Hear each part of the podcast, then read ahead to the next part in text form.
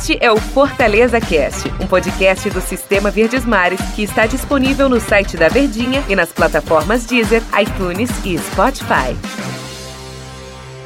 Alô, amigos do Fortaleza Cast, amigos da Verdinha. Eu sou Ivan Bezerra, repórter do Fortaleza aqui na Rádio Verdes Mares. Eu sou Luiz Eduardo, trabalho aqui na Rádio Verdes Mares com os craques da Verdinha e também acompanho tudo que rola no mundo da bola, nessa feira da bola, nesse final de ano, através da Sala dos Esportes. Professor Luiz Eduardo é um, um MacGyver do, dos teclados, das, das máquinas, das rotativas de tudo. O homem faz tudo aqui na empresa e, e hoje comenta com a gente acerca do Fortaleza nesse Fortaleza Cast. E um Fortaleza Cast histórico, porque a gente bate um papinho um pouco aqui sobre o sorteio ocorrido lá no Paraguai e que visou a definir o adversário, os adversários da Copa Sul-Americana. Fortaleza vai enfrentar o Independiente da Argentina, sete títulos de Taça Libertadores. Taça Libertadores é um adversário cascudo que vem enfrentar o Fortaleza. Como você vê, como analisar quais as perspectivas do Fortaleza para poder se dar bem logo nesse, nesse primeiro duelo da competição?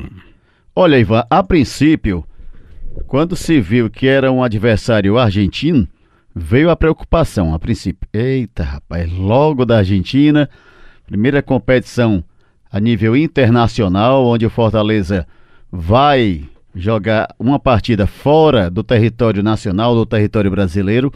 Se imaginou, não, menos da Argentina. E passou o Vélez, passou o União, passou o time do Huracan, o time do Lanús, e aí ficou o Argentino Júnior, ficou o Independiente na vida do Fortaleza. De repente, o Ivan, eu vejo por um outro lado. Qual é a situação do Independiente da Argentina nesse momento? Qual? Não vem bem. Não, né? Não, ele não vem bem. Ele, historicamente, é o maior clube em termos de conquistas de Libertadores. Sete títulos. Só que o Independiente não vence uma Libertadores desde 1984. Eita, Há bastante tempo. Não é nem 2004. Né? Não, 84. Recentemente ele conquistou duas Copas Sul-Americanas. Uma em 2010, quando venceu na decisão o Goiás, e uma em 2017, quando ele venceu na decisão o Flamengo. Só que no momento, disputando a Superliga da Argentina, o time não vem bem. Ele ocupa, em um campeonato que tem 24 equipes, ele ocupa apenas a 15 colocação. Então, pelo nome, assusta, mas pela realidade, pelo momento que vive Independiente de Avejaneda, ele não vem bem no campeonato, 15 em 15 partidas, só tem 21 pontos, enquanto que o maior rival dele, que é o Racing Clube, é o oitavo, está naquela zona hoje de classificação para a Copa Sul-Americana. Independiente hoje estaria fora da Sul-Americana do próximo ano, do ano de 2020 para 2021. Então, vai ser um jogo difícil? Tenso? Vai, porque será o primeiro jogo internacional do Fortaleza. Mas tem um fator importante. Qual seria? Professor? Em termos de divulgação da marca Fortaleza. Para a equipe que trabalha com marketing do Fortaleza, que por sinal faz um excelente trabalho, seria um grande jogo para ficar realmente na história do Fortaleza, esse jogo internacional contra o Independiente. Seria então para o pessoal do marketing fazer aí um apanhado desse jogo histórico e o Fortaleza pegando logo um, um time cascudo em termos de competições de mata-mata sul-americanas, né? É um time que conhece o que é uma competição internacional, coisa que o Fortaleza não conhece. É a primeira vez que o Fortaleza disputa uma competição nesse nível internacional e vai encarar uma equipe que, como você bem falou, é uma equipe cascuda que já tem experiência de praticamente todos os anos está entre equipes da Argentina que disputam competições internacionais, ou uma Copa Libertadores ou uma Sul-Americana. Então daqui até lá muita coisa vai acontecer. Vamos ver aí o rendimento dessa equipe do Independiente lá. O campeonato está em andamento, essa Superliga, 16 rodadas realizadas.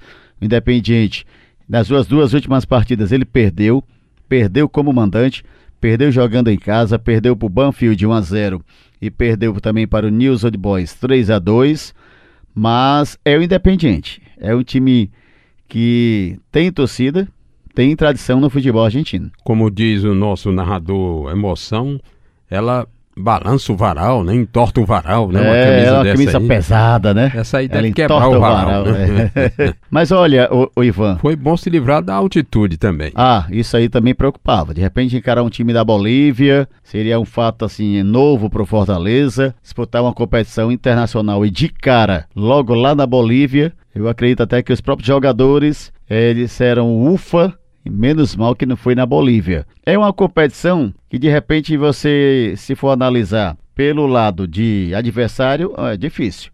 Mas pelo lado financeiro, pelo que vai se trabalhar em termos de divulgação desse jogo, vai ser sensacional para o Fortaleza. Nós temos informações sobre como é a premiação nessa Sul-Americana, professor Luiz Eduardo. Sei que na, na Copa Libertadores vão pagar um prêmiozão recorde aí que supera a nossa Copa do Brasil, cerca de 60 milhões de reais para o vencedor da Copa a Libertadores. Serão 54 clubes aí, 20 milhões de dólares, eh, aliás, exatamente 60 milhões de reais, 20 milhões de dólares passando, fazendo o câmbio aí para o, o nosso real, seria esse valor, mas sem dúvida que deveremos ter grandes cotas na Sul-Americana, de tal modo que os times vão completar aí bem o seu orçamento. Agora realmente nos livramos aí dessa altitude. E você sabia que aqui no estado do Ceará tem um médico que, é especialista em questão de altitude, de times jogarem fora.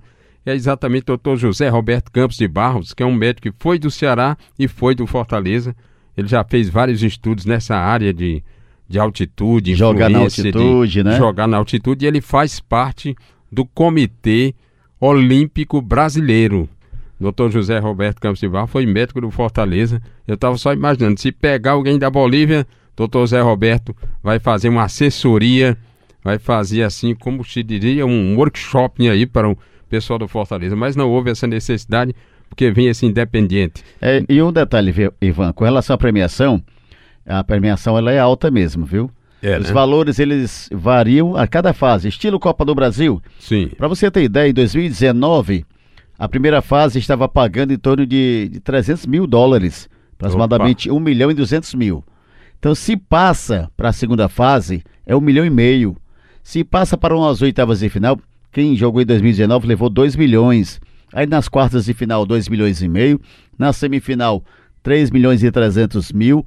E na decisão, o campeão levou um, um montante, ou seja, a soma de todas as fases, de 16 milhões e 700 mil reais. Olha aí. Né? E foi o campeão, né? E o vice-campeão levou em torno de 8 milhões e 300 mil reais. Então, como se vê, será uma premiação excelente para aquele que chegar à final, que será na Argentina. É mesmo? Será em Córdoba, na Argentina, em, em novembro. Será a grande final a, da, da Sul-Americana, né? Então, bastante interessante realmente essa premiação. E a premiação bem interessante, realmente, que chama a atenção da diretoria. A diretoria do Fortaleza, bastante equilibrada que é, sob a liderança do Marcelo Paes, já vem trabalhando em cima dessa questão de competição, de premiação, o que o Fortaleza vai levar.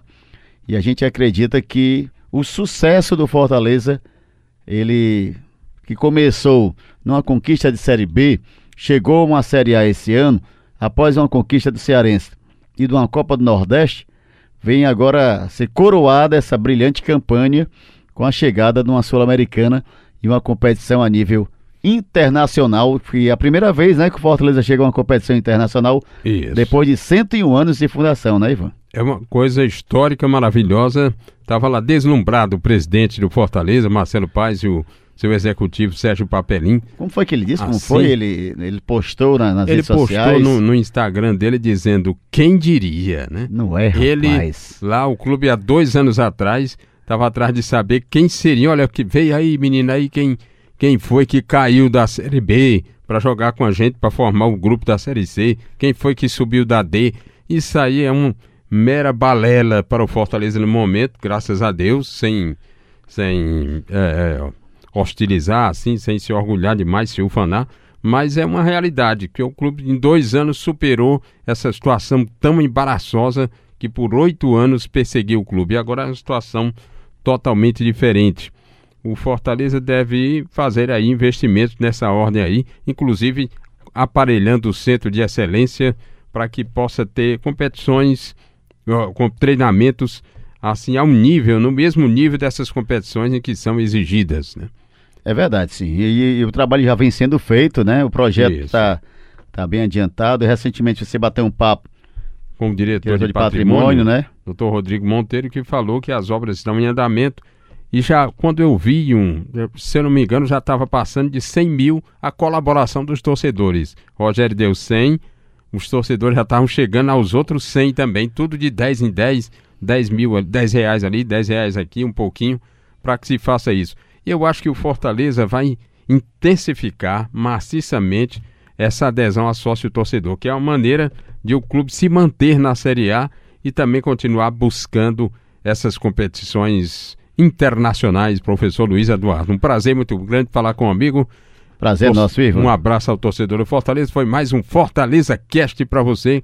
Está aí disponível em todas as plataformas do Sistema Verdes Mares.